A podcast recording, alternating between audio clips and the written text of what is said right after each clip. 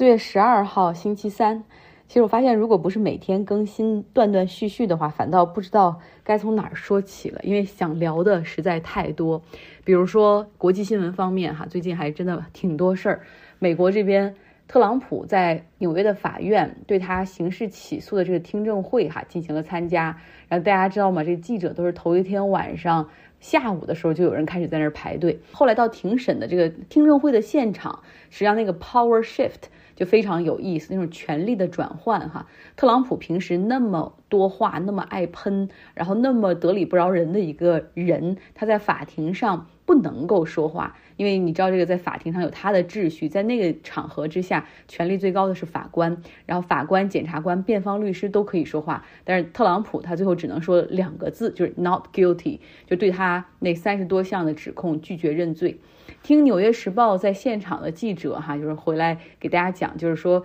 不那么神气的特朗普在那个场合下会显得特别老，就你看起来就是一个七十多岁无精打采的一个老人，很疲惫。检察官除了陈述案件本身之外，他还特意强调，特朗普在他的社交媒体上不断的去发那种推文，去攻击检察官、攻击法院，而且还涉及种族歧视，因为检察官是一个黑人，而且还有涉嫌煽动支持者去攻击法院的这种嫌疑。那当辩方律师就是说啊，我反对这个和本案无关，法官是不同意的哈，他认为就特朗普你需要对于自己有所约束。当然，案件的审理来日方长。结束庭审之后呢，特朗普就从纽约返回到佛罗里达，然后他和他的这个现在竞选团队就把这次的刑事指控当成一次政治攻击啊，就是说这是为了阻止他竞选二零二四年，然后加到了他们这个整个 campaign 的里面去哈。果然很出彩，因为他说民主党人之所以这么针对我，就是因为我代表了你们，我代表了你们的利益，我在说真话。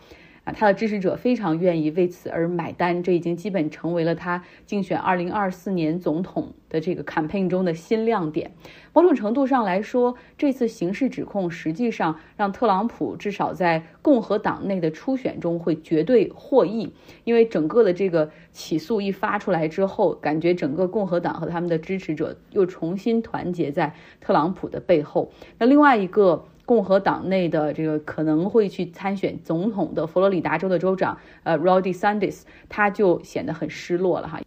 呃，另外一个事儿呢，就是纳什维尔枪击案哈，田纳西州的纳什维尔，然后田纳西州的州议会中呢，有一些民主党的议员就呼吁。控枪，然后呢，有三个民主党的议员，他们要求这个百姓可以去游行，然后进入到这个州议会去游行，给一些共和党的议员去施加压力。他们的口号就是我们要保护孩子的生命，而不是要保护枪，对吧？说的多好，但是他们的这个行为是引起了。呃，田纳西州议会的强烈不满哈，以一些白人男性为主的共和党议员，然后他们最后是把两个黑人民主党的议员给开除出去了，引引发了非常大的呃 backlash，就是非常大的不满和反弹，然后现在他们又重新被恢复了议员的身份。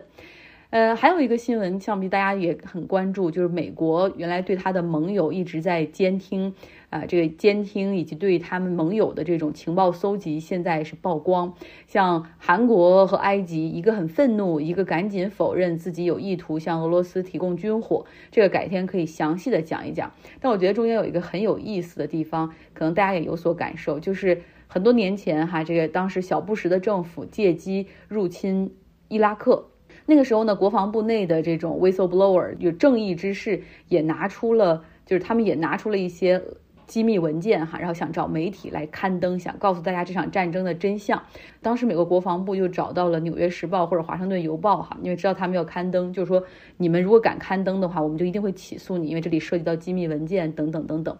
那但是后来《纽约时报》好像还是刊登了。那再往后来说，你想刊登点什么，你得找到一个 centralize 的一个东西哈，就是它能够帮你去发布这些东西。那当时敢于和美国政府对着干的就是 WikiLeaks 维基解密哈。那到了二十一世纪的现在，想泄露或者是刊登呃美国政府的这些机密文件，可能只需要轻松到一个社交媒体上一个账号一发布即可啊，Discord。从二月份到三月份，五十三份机密的文件哈，然后一下子放到这个 Discord 上面。虽然这是一个非主流的社交媒体，但一下子引发了轩然大波。然后这样的主流媒体就都跟着去报道。互联网这种去中心化现在已经是非常明显的了哈，人人都可以是这个时代的主角，人人都可以去做这个 whistleblower，甚至不用去泄露自己过多的身份。目前为止，美国国防部还没有去公布哈，到底是没有知道这个 whistleblower 的身份啊，然后这个情况到底是怎么样的？嗯，没有更多的解释。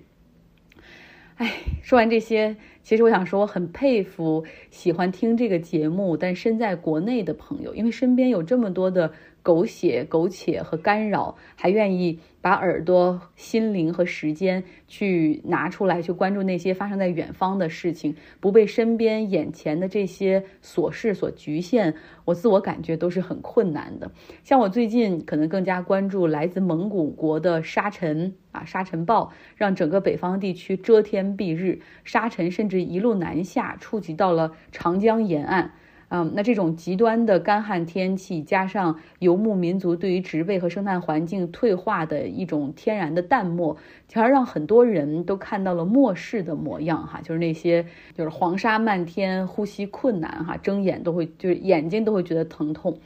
那又因为最近跑医院比较多，我又对医疗体系有很多的观察。首先，真的是很佩服我们国家可以给十四亿人口解决了全民医保。Universal Healthcare 就在美国，这四亿人怎么解决？就是都吵个不停，吵翻天哈。从罗斯福时代实际上就想搞，一直都搞不成。所以想到中国还真的很厉害。嗯，想因为我我记得很清楚，我初中快毕业的时候得了阑尾炎手术，那个时候还没有全民医保。然后因为中小学生会要求每个人好像每学期五十块钱吧，学生医保。然后你这样的话就可以通过那个渠道进行报销。真的就是用了二十年的时间建立起了从中央到地方村镇的医保系统，从最开始的只能住院报销，然后到门诊也可以报销，买药也可以报销，甚至还多了慢病报销啊，允许医保在不同的地方进行转移支付，异地就诊也很方便。所以我觉得真的是让很多百姓没了后顾之忧，政府做了很多哈，真的是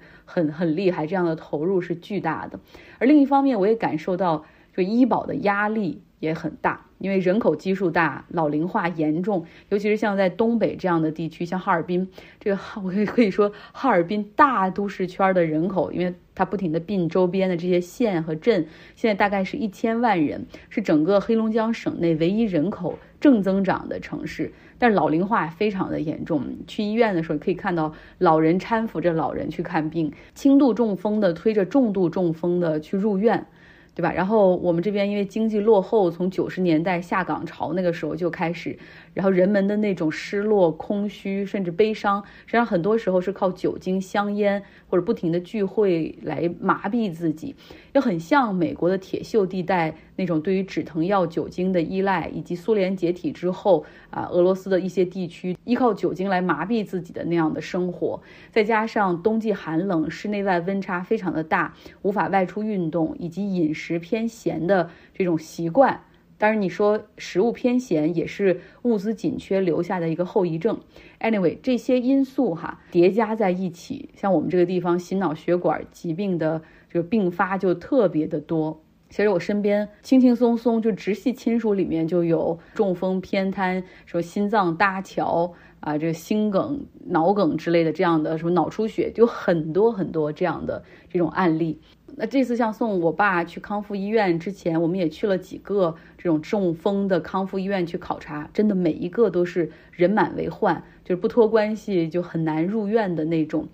所以我会感觉到经济不好的地区，其实它对于医保的贡献就少，对吧？然后人外流，年轻人外流，老龄化加剧，然后你生活习惯又比较差，得病的人会。比其他地方可能比例上来说会多一点儿，我当然没有明确的数据和统计支撑哈，所以欢迎大家指正。但是感觉上是这样的，那国家就需要在不同的地域进行医保的转移支付，嗯，比如说把广东或者江浙一带沿海地区的好的部分，然后再转移到我们这样的地方来。那所以像我家乡这样的地区，可能未来越来越会是国家的负担。那另外一个感触就是，国家医保负担很大。是不是也和过度医疗以及中成药占用医保太多资源有很大的关系。嗯，像在美国医院的时候，医生给我爸他打的这种针和注射的，除了有一个是抗腿部血栓的药之外，然后剩下的就是盐水和补充的这种葡萄糖这种静脉注射，然后接下来的那些就全部都是口服药，Plavix。啊，和阿司匹林以及降胆固醇的一种药，就是他们这样是一个结合，所以他很快就会让他出院，因为医生说了，血栓一旦形成，这是一个不可逆的过程。然后你现在更需要的是康复复健，让这些受损伤的神经元和大脑重新，让这些手部脚部的这种神经元重新和大脑建立联系，帮助肌肉恢复记忆等等。可是回到国内的医院之后呢，就又开始恢复点滴哈，就是什么有营养神经的药，呃，是一些什么中成药，什么银杏叶等等，还有一些什么通血管的等，然后每天还会配上六个小时的针灸，有头部的，还有半边身体的，真正康复训练的时间可能每天只有不到一个小时。然后我想去和医生交流，当然医生们很忙，大家想一下医医患之间的这种比例实际上是非常失调的，所以呃跟医生说了半天，医生说啊，既然来我们的医院，那就要听我们的哈。那我觉得他说的当然也有道理，呃，还有一个感触就是这个进口药和仿制药，像我爸他是高血压，然后在美国那边他们就问他。在吃什么药？然后医生在确定药物对肝肾没有损伤之后，给他找到了同样的处方的高血压什么缓释剂的美国版本，每天只需要吃一片儿，然后降压的效果还比较明显。那国内的这个仿制药，每天他要吃两片儿，但还降不到同等的水平。所以我觉得仿制药它确实大大降低了药物本身的成本。但是药的剂量或者它的有效性是不是也打了折扣？那实际上变相价格上它并没有太多的实惠哈。我我观察了一下那个 Plavix，它在美国的那个药每一颗的剂量是七十五 mg 是毫克吗？然后在国内的每一颗的这个剂量只有二十五 mg，所以你在。那儿吃一颗，回来要吃三颗，实际上价格上就差不太多了哈。我们中国人聪明，经常玩这种数字游戏。那如果仿制药是这样，那就更别提中成药了。就是帮我们安排那个保险公司，他不是从国内派了一个医生来美国接我们回去，那是一个来自西安交大医院 ICU 部门的医生，然后他就直接说，如果国家可以把这些中成药剔出医保，换成一些有用的、真的有用的，哪怕是进口药也好，仿制药也好，都能。省很多钱，因为中成药是效果疗效不明，副作用明显啊，只不过是靠这个医药代表打通了医院的关系，然后呢可以帮助继续以药养医，然后医生来开中成药，最后国家买单，而患者的这种病情其实得不到真正的缓解或者救治，其实这是一个双输，而且可能还会造成一些肝肾的损伤。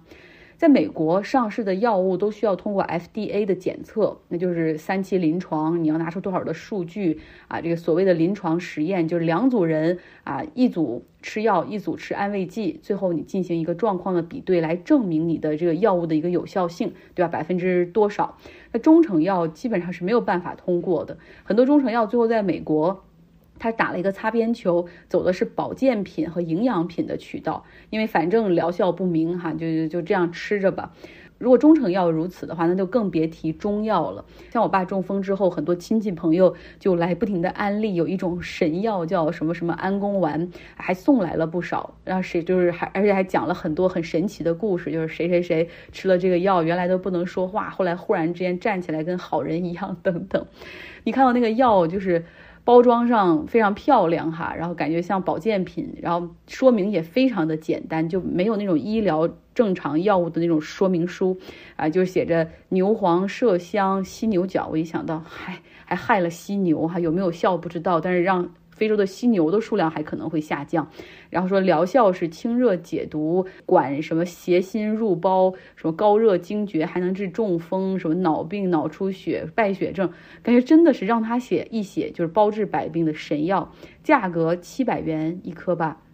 然后我觉得不能够乱吃这些药，于是又咨询了协和的医生，然后医生就明确说了，疗效不明，但是副作用非常的大，比如说肝肾的损伤，不建议使用。所以这就是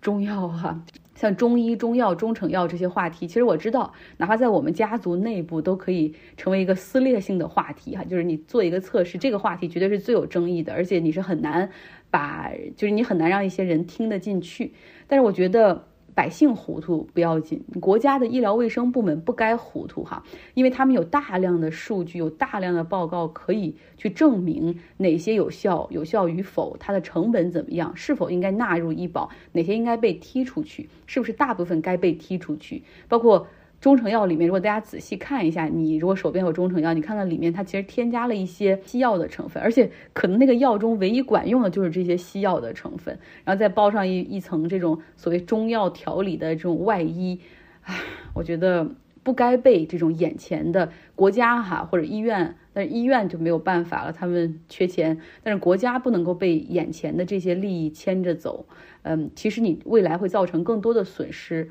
不论是经济的还是对于百姓的各种利益的输送，让这些药进入到了医保，或者很轻易的进入到了当地应急药物的储备，这也不利于中成药的进步，对不对？这些药都需要更加精细化、科学化的研发和生产。哎，好了，我感觉我又说了说了很多哈，希望大家有一个愉快的周三。四月九号星期天，哎，最近一周又没跟大家联系，和你们汇报一下，我已经陪同爸妈从加州回到了哈尔滨的老家。这次多亏了给父母买了旅行保险，不仅覆盖了我父亲中风住院的医疗费用。啊，其实大家知道，在美国那个医院的如果没有保险，治疗治疗费用可能是天价的。比如说五天的住院费用可能超过六十万人民币，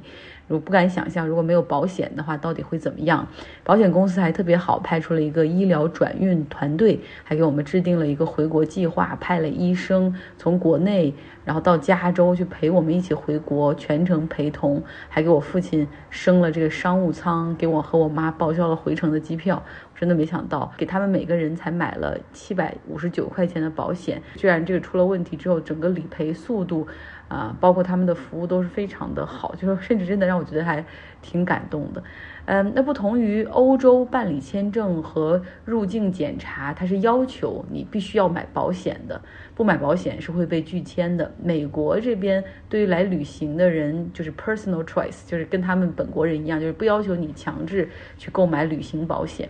嗯但是我觉得这个 personal choice 有的时候你真的是你你做对了这个决定，就是一个非常明智的哈。保险说不到本质，它实际上就是一个 risk sharing 风险共担。嗯，有一个足够大的池子，这个池子里有很多很多人投保，就因为发病和出意外的这个概率实际上是比较低。那如果大家共同的去风险共担的话，这么多人出保费购买这个保险产品，保险公司可以。啊，这个把这些钱拿去投资，然后甚至把这些保险拿出去再保险，然后最后用一些收益去进行赔付，这中间就涉及到很多的精算、产品设计、风险控制等等。可能大家也听说了，之前有什么新冠险，就最后基本上投保的人都得了新冠，那保险公司根本就没有办法去进行赔付哈，最后只能赖赖账，什么新冠肺炎不是新冠病毒等等啊，那这就相当于非常砸招牌的一个行为。我本人其实非常不喜欢被别人推销保险，但是我其实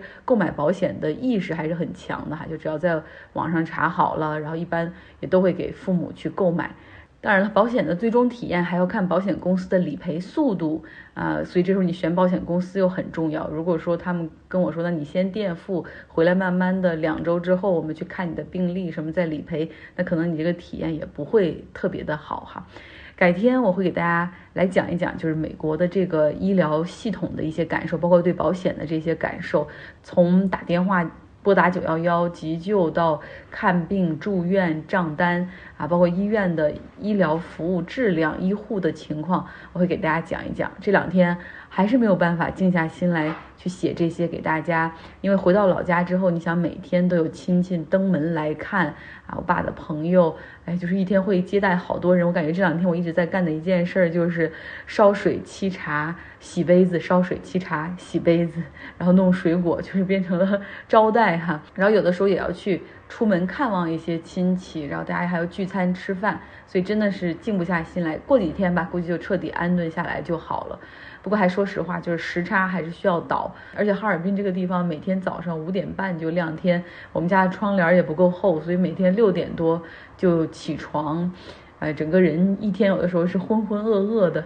啊，这个再加上天气真的不是太好，雾霾、沙尘暴，什么黄沙天气，加上室内我们这种极度严寒的城市，暖气还没有停，所以还非常的热和干燥，我的鼻炎、呼吸道也都需要适应哈。所以国际新闻可能还需要十日才恢复。那今天我们有两个朋友给大家贡献音频哈，还是希望能让大家听一听一些来自国外不同的一些感受。我之前不是在节目中介绍过荷兰国立美术馆的维米尔展吗？听到节目的尼寇哈，他正好在西班牙出差，然后利用这个机会就抽空飞到了阿姆斯特丹去看展啊，真的是太让人羡慕了。让我们来听听他的经历。最近正好在西班牙工作，听完三月九号关于维米尔特展的播客之后，赶紧就去官网看了眼票，结果首页就是一行大字：票已售完，直到六月份都没有了。欧洲人民真的是非常热情，毕竟能一下子看到二十多幅维米尔作品的机会，可能真的是百年一遇。以为没有机会了的时候，偶然看到小红书有现场抢票的攻略，于是上周末十点半去荷兰国立博物馆排队，竟然真的排到了每天十一点放出的现场票。整个展厅是按主题把作品放在一起的，大概有十个房间，有的房间里是风景。有的是宗教主题，更多的还是维米尔最擅长的市井主题。市井主题又细分为了窗边的、有乐器的、女主角看着画外的、多个人物的、男性的等等。但仅仅按画作主题排序的策展还是略显单薄。维米尔的主题和技巧哪些变化？为什么在黄金年代的荷兰仍然能脱颖而出？艺术风格受到谁或者又对谁有影响？这些问题都无法在展览中得到解答。反倒是展览最后的作品时间轴，让我比较清晰的看到了维米尔主题的变化和风格的形成。但能一下子看到这么多细腻的画作还是非常过瘾的。窗边读信的少女是从日本运过来的，除此之外还有柏林、爱尔兰、纽约的藏品。如此规模的展览确实是空前绝后。可惜我去的时候，戴珍珠耳环的少女已经运回了海牙，还是有些遗憾。不过一幅一幅看过来，感觉维米尔非常成功的塑造了自己的个人风格，成为了左上角光源的代言人。很多画作不是左上角有窗户，就是光从左上角打下来，辨识度非常高。回到家之后，又继续自学了下维米尔的生平，还发现了一个有趣的纪录片，叫《Tim 的维米尔》。Tim 觉得维米尔的画真实感太过于强烈，X 光又看不到任何油画的底稿。因此，Tim 认为维米尔用了一种镜像的手法，就是对着镜子的反射光线描摹下了这些场景。他用这种技术，在没有任何绘画基础的情况下，还原了维米尔的名画《音乐课》。虽然真实性仍然有待考证，但不失为一种有趣的角度。感兴趣的人可以去看看。看完展之后，还去了阿姆当地一个有意思的小照相馆，那个。店主会把你还原成各种名画的样子，其中就有维米尔的倒牛奶的妇女和戴珍珠耳环的少女。我就试了下倒牛奶的妇女，还挺像的。然后那个店主还跟我们抱怨说，他作为一个本地人抢不到啊维米尔特展的票。我们还给他反向传授了我们在小红书上学到的排现场票的经历，也是挺神奇的。如果大家想看照片的哈，可以来到微信公号张奥同学去看看你扣被 P 到那个倒牛奶的女孩上面的那个照片。接下来来听听 Jessica，她之前一期给我们讲过就是骑马哈，她对于骑马的一些感受。我们再来听听她对于游泳的故事哈。大家好，我是 Jessica。如果说骑马是吃不到葡萄说葡萄酸，那么今天我们要聊的这项运动，就是我自己验证了一下，结果发现旱鸭子学游泳是有些难，即使学会了，我的水性还是很差。我是实打实在大山里面长大的小孩儿，我们村庄呢就在两个山之间。几周前我去拜访客户的时候，客户开车接我去酒店，我们开车爬了一段的盘山公路，我才发现我刚下车的地方是在一条狭长的山谷当中，和我小时候成长的环境呃，或者说地方挺像的。我发现我内心联想到的竟然是洪水，因为在这种地方真的很害怕下雨，下大雨，连续下大雨，山上的水奔流下来的时候真的特别可怕。我小时候就经历一次，我们家当时住的比较高，但是村里面有其他地方住的比较低的地方，他们就是在睡觉当中发现整个屋子里面全部都是水，然后就开始全家然后开始往外跑。嗯，我小时候就是那种上山挖野菜、爬树，下雨后去捡地皮菜、摘柿子，这就是我小时候的生活。所以锻炼的身体挺好。我妈说，如果我不上学，应该也是干活的好底子。今天我们就聊一下的这项运动是游泳。德国的小孩子的游泳水平也是可以考级的，其中让小孩子比较引以为豪的就是小海马证书。这个证书呢是颁发给五岁以上的游泳水平达标的小朋友。要拿到这个小海马奖章呢，小朋友要做到以下三点：一呢就是可以从池边跳进去；第二呢就是可以独立游上二十米；第三呢就是从水深到呃孩子肩部位置的游泳池。潜水到水底取出来一个东西。现在呢，小海马奖章，呃，就是一个图贴，可以贴在你的衣服上。所以小孩子在拿到这个以后，还是呃要值得炫耀一番的。大家可以到张奥同学的微信公号看一下小海马的奖章长什么样子。关于我自学游泳呢，我是在二零一五年的时候在上海做过一份暑假的兼职，工作的旁边就是一个游泳馆，于是我当时就办了一张月卡。呃，晚上我呢就看游泳的教学视频，甚至在房间里面干游泳学习姿势。白天下班了就冲到游泳馆里面去学习这些动作。我还真是学了不到两周，每天都去，真的就可以自己游了。第一个学会的姿势当然就是蛙泳了。会在游泳池里面游泳，并不代表可以在河里、大海里面游泳。游泳池相当于一个非常真空的环境，里面没有大风大浪。在河里面游泳会面临不知道河水有多深，不知道淤泥在哪里。因为游泳呢，不像跑步有一个五十米、一百米的界限感。在河里和海里游泳，游着游着，不知不觉当中已经离海岸线很远了，所以还是相对比较危险。喜欢游泳呢，主要有以下几个原因。第一呢，和水接触很舒服，很自在。啊，据说呢也是因为说人在胎盘里面也是像游泳一样这样的感觉。第二呢，就是游泳可以完全和手机隔离，平常走路散步还可以有其他的想法，比如说来听个音频、跑个步，呃，这个广播。但是游泳呢是完全和这些电子产品隔离的，即使手机可以加上防水，但是我想人们应该也不会带着呃带着这个防水手机去游泳吧，只是应急的时候用一下。人们呢在离开了电子产品以后呢，注意力变得更加集中，专注眼前的事。事情，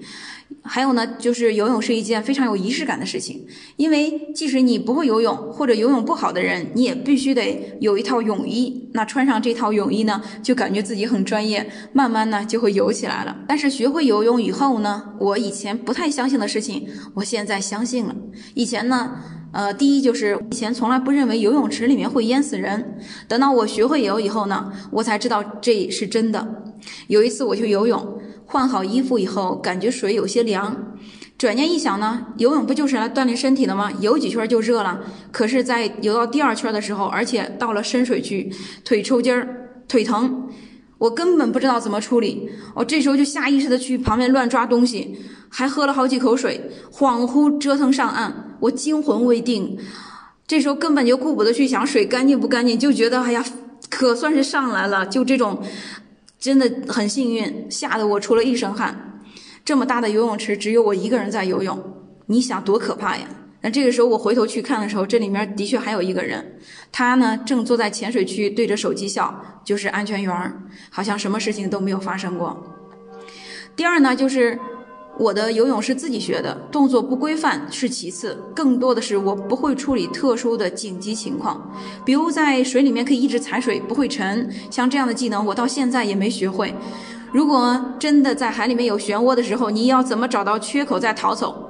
这个是你在游泳池里面是学学不会的。所以呢，真的会在游泳池里面游泳，不代表你可以实打实的可以把你拉到海里面去游泳。处理问题的本事才是真正游泳的本领。等到后来我再去游泳的时候，我就告诉人家教练，我不太会游泳，希望你能看着我。啊，看着我点儿。人家告诉我说，如果别人来救你，你千万不要挣扎，你就是呃，你这样会把对方也拖下水去的。所以那个时候，我觉得我自己说啊，我会游泳。等到我真正会游起来的时候呢，我才发现这的的确确是一个伪命题。第三呢。我呢必须带着泳镜才会游泳，我不戴泳镜就不会游泳。我不会那种像别人一样把头一直露在上面，然后呢可以在水下面一直游泳。那我觉得这个和我之前在 在这个网上学到的，就是说你要保持你的身体的平衡，然后你才会游泳。那你的头在上面，嗯，那身体是不平衡的。但是，呃，我去游泳池里面，我就见别人可以就是把头一直露在上面，不需要戴泳镜，啊，然后呢就可以一直这样游泳。到现在我也不会这样游。还有一次呢，就是我自己游到，也是游到了深水区，一米一点七米的位置的时候，泳镜里面呢，正游着游着呢，突然间有泳镜里面进水，我这个时候就下意识的过来调整一下眼睛，结果身体马上失去平衡，再后来就是喝水，我本来心慌就想喊救命，你一张嘴水灌进去，一张嘴水灌进去，根本就喊不出声音来，于是又喝了好几口水，这时候突然有个人把我拉了上来。至此以后，我再也不打算自己学了，我也不打算自己游了。到后来也没有时间去学习了。现在我也不求上进了，啊，再去大海里面，我深知我自己不会游泳。嗯，我基本上就是在海里泡澡了。最后一点，淹死的都是会游泳的，这个我我觉得这个太真实了。啊，不会游泳的人连鞋湿了，他都会赶紧跑得远远的。啊，会就是像我这样的，你觉得你会了，但其实你。并不扎实，然后呢，海大海里面不停的有浪打过来。如果不会游泳，真的就是会和不会，这中间。就是说不存在这种呃模糊的模糊的区域，如果处理出现特殊情况，呃还是非常非常危险的。那现在的我是怎么样去看待游泳这件事情呢？